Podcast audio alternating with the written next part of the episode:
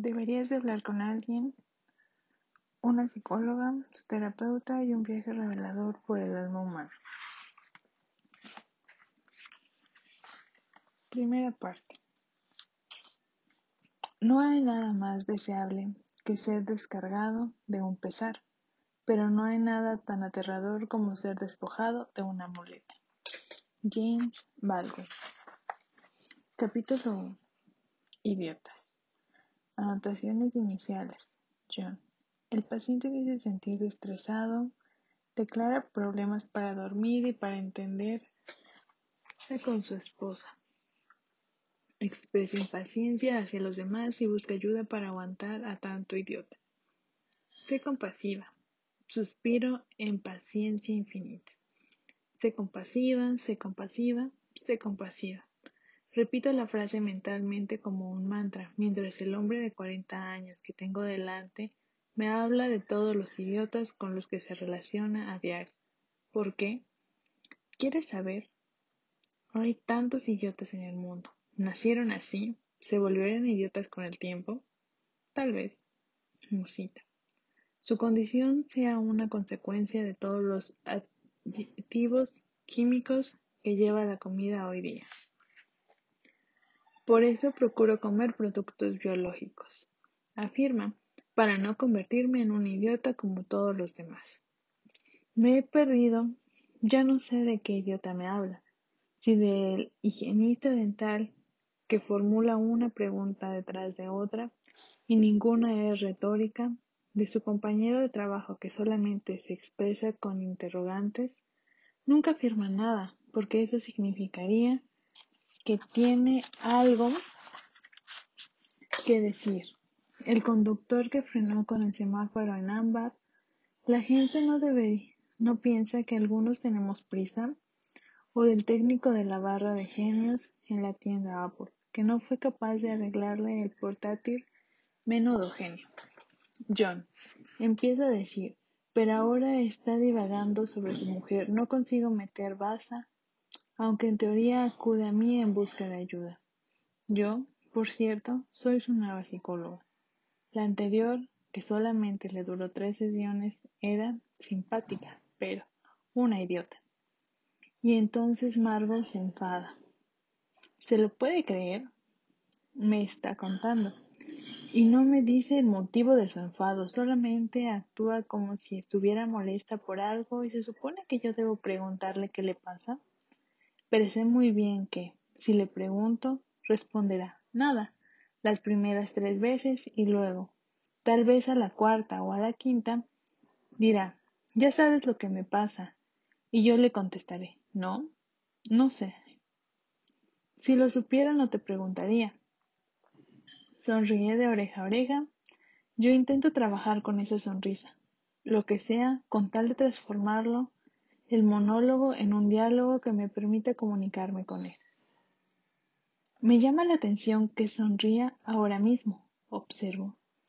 ¿Por qué me está hablando de la frustración que le producen muchas personas, incluida Margot, y sin embargo parece contento? Su sonrisa se ensancha, posee la dentadura más blanca que he visto en la vida, le brillan los ojos como diamantes. Sonrío, Sherlock, porque conozco muy bien las razones de su disgusto. Ah, respondo. Entonces, espere, espere, que ahora llegamos a la mejor parte, me interrumpe. Pues bien, como iba diciendo, sé muy bien lo que le pasa pero no me apetece nada seguir oyendo sus quejas. De manera que esta vez, en lugar de preguntar, decido que me voy a... Se detiene y mira el reloj, que descansa la estantería a mi espalda. Me gustaría emplear este inciso para pararle los pies a John. Podría comentar la ojeada que acaba de echarle al reloj. ¿Tienes prisa por marcharse? O el hecho de que acaba de llamarme Sherlock. ¿Está molesto conmigo por algo? ¿O podría atenderme a la superficie de lo que llamamos el contenido? El relato que me está narrando e intentar entender por qué equipara los sentimientos de Marrow con una queja, pero si me quedo en el contenido, no conectaremos en esta sesión y John estoy descubriendo, tiene problemas para establecer contacto con su entorno. John, vuelvo a probar. ¿Por qué no hablamos de lo que pasó? Ah, vale. Me corta en mitad de la frase. Todavía no nos quedan veinte minutos y retoma su historia. Me vienen ganas de bostezar irrefrenables y tengo que recurrir a una fuerza de voluntad sobrehumana para mantener la boca cerrada. Mis músculos luchan contra mi mandato. Mi semblante adopta todo tipo de expresiones grotescas pero gracias a Dios el bostezo permanece dentro. Por desgracia, emergen en forma de erupto sonoro. Como si estuviera borracha. No lo estoy. Seré un muestrario de muchas cosas desagradables ahora mismo, pero no estoy borracha. A causa del erupto, mi boca lucha por abrirse otra vez. Aprieto los labios con tanta fuerza que me lloran los ojos. Como es natural, John no parece percatarse, sigue despotricando de Margot. Margot hizo tal cosa, Margot hizo tal otra. Yo dije esto, ella dijo lo otro y entonces yo le solté. Durante la práctica de psicología clínica, una supervisora me dijo en cierta ocasión, todo el mundo posee un aspecto entrañable. Y para mi sorpresa, descubrí que estaba en lo cierto. Es imposible conocer a alguien a fondo y no tomarle cariño. Deberíamos de unir, reunir en una habitación a los archienemigos mundiales y obligarles a compartir sus historias y sus experiencias de formación, sus miedos y sus penas. Súbitamente los peores adversarios se hallarían, llevarían de maravilla. He descubierto algo entrañable en todas y cada una de las personas con las que he trabajado como terapeuta incluido el tipo que intentó asesinar a alguien. Debajo de su rabia había un corazón de oro. Ni siquiera me sentí molesta la semana anterior, en nuestra primera sesión, cuando John me explicó que había contactado conmigo porque yo no era nadie en Los Ángeles. En realidad, a que no se cruzaría con ninguno de sus colegas de la industria televisiva cuando acudiera a las sesiones. Sus colegas, sospechaba él, Visitaban psicólogos conocidos y experimentados. Me limité a anotar la frase para usarla en el futuro, cuando se tratara más, mostrara más dispuesto a involucrarse. Tampoco me inmuté cuando, al final de esa misma sesión, me metió un fajo de billetes y me explicó que prefería pagar en metálico, para que su esposa no supiera que estaba haciendo terapia. Fingiremos que es usted mi amante, sugirió. O más bien, mi fulana. No se ofenda, pero no es el tipo de mujer que escogería como amante. Usted ya me entiende. No lo entendía. Escogería una mujer más rubia, más joven, con una dentadura más blanca y brillante, pero consideré el comentario uno más de los mecanismos de defensa que usaba John para evitar la posibilidad de acercarse a alguien o de reconocer su necesidad de contacto humano. Ja, ja, mi fulana, dijo deteniéndose ante la puerta. Acudiré cada semana, liberaré toda la frustración acumulada y nadie se enterará. Qué divertido, ¿verdad? Oh, sí, quise decirle. Súper divertido. Sin embargo, mientras le oía reír por el pasillo, tuve la seguridad de que John acabaría por caerme bien. Debajo de insufrible exhibicionismo, sin duda emergería algo extrañable incluso hermoso. Ahora bien, eso fue la semana pasada. Hoy tan solo veo a un gilipollas, un gilipollas con una dentadura espectacular. Sé compasiva, sé compasiva, sé compasiva, repito. Mi silencioso mantra para volver a concentrarme en mi paciente. Ahora está hablando del error que ha cometido un técnico de la serie, un hombre que según John se llama sencillamente el idiota. Y en ese preciso instante se me enciende una bombilla. La diatriba de John me resulta familiar hasta extremo inquietante. No tanto la situación que describe como los sentimientos que evocan en él y en mí. Sé muy bien hasta qué punto es agradable culpar al mundo externo de tus frustraciones, no responsabilizarte del papel que puedas haber tenido en la obra existencial titulada Mi importantísima vida. Conozco lo que significa indignarse desde la superioridad moral, convencida de que tú tienes razón y eres víctima de una terrible injusticia, porque es así, exactamente como me he sentido a lo largo del día. Lo que John ignora es que arrastro las secuelas de lo que me sucedió anoche, cuando el hombre con el que en teoría iba a casarme rompió conmigo por las buenas. Hoy intento concentrarme en mis pacientes, me limito a llorar durante los diez minutos que descanso, que me tomo entre sesiones, con cuidado de lavarme los rastros de rímel antes de que entre los pacientes. Dicho de otro modo, afronto el dolor tal y como sospecho que John lidia con el suyo, ocultándolo.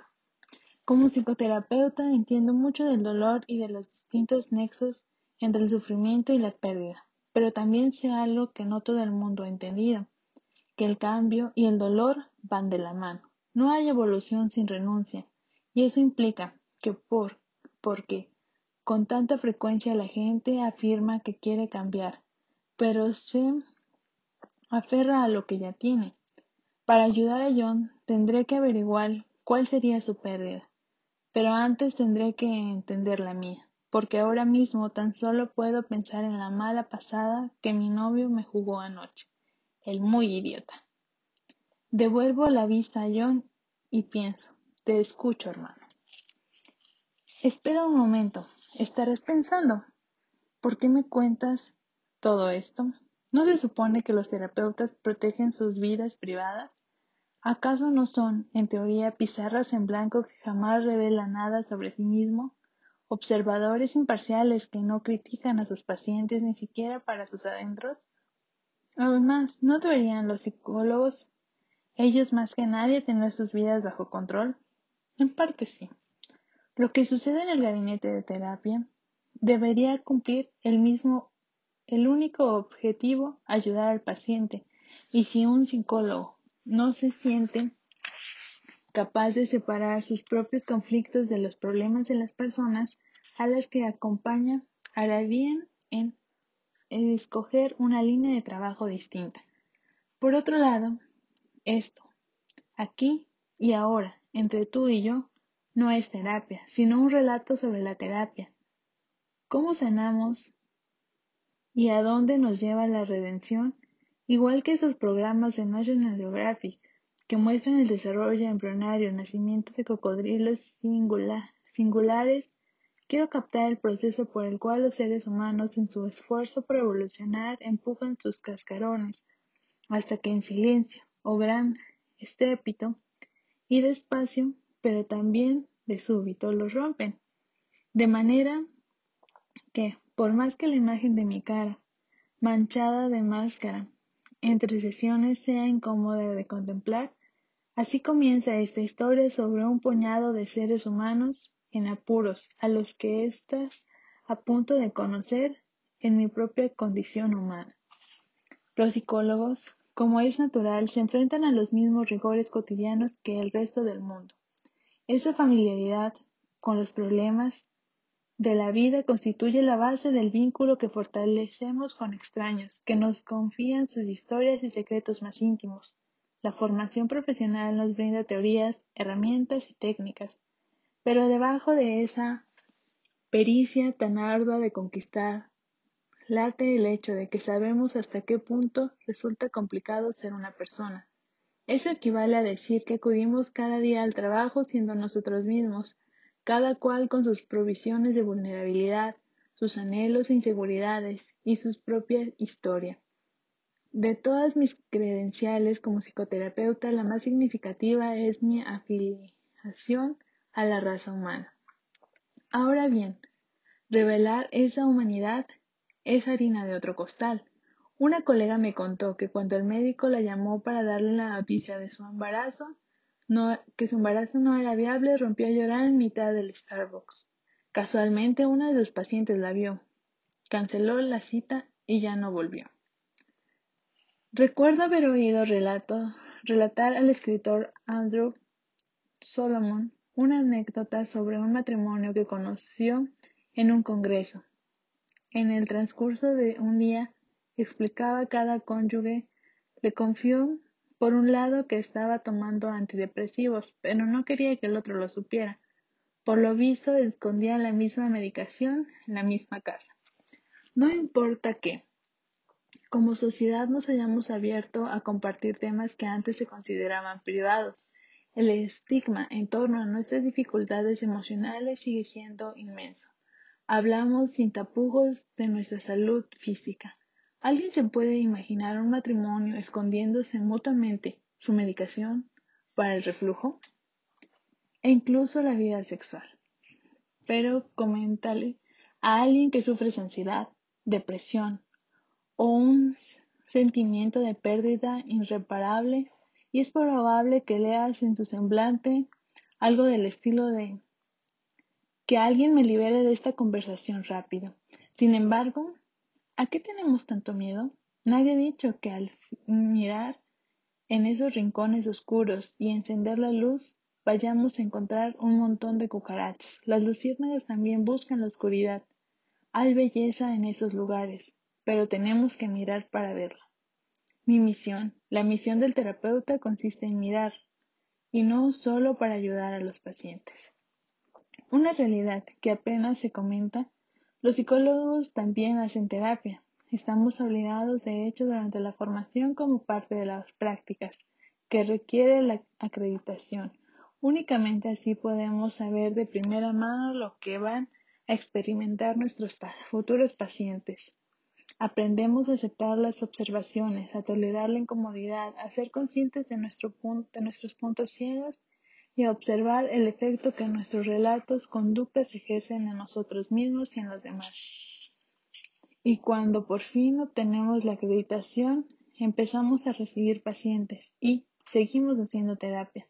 No todo el tiempo y no como condición necesaria, pero la gran mayoría de psicoterapeutas se sientan en el sofá de otra persona en distintos momentos de su carrera profesional en parte porque hace falta un espacio para hablar del impacto emocional que supone un oficio como el nuestro, en parte porque la vida sigue y la terapia nos ayuda a afrontar nuestros demonios cuando nos visitan. Y nos visitarán, porque el mundo tiene demonios, grandes, pequeños, viejos, nuevos, silenciosos, ruidosos, como sean. Esos demonios comunes constituyen la prueba de que no somos tan distintos al cabo.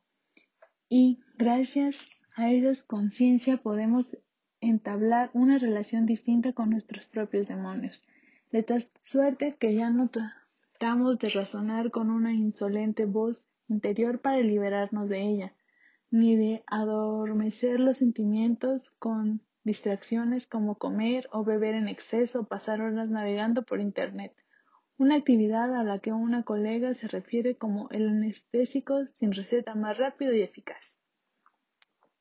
Uno de los pasos más importantes de la terapia consiste en ayudar a las personas a asumir la responsabilidad de sus dificultades que afrontan, porque en el momento en que comprenden que pueden y deben construir sus vidas, son libres para generar cambios, a menudo, sin embargo, la gente se aferra a la idea de que sus problemas son circunstanciales o situacionales, en buena parte, es decir, externos.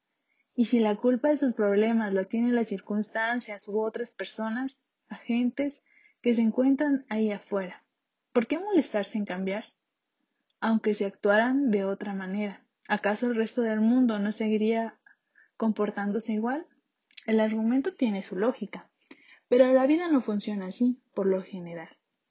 ¿Recuerdas la famosa frase de Sartre?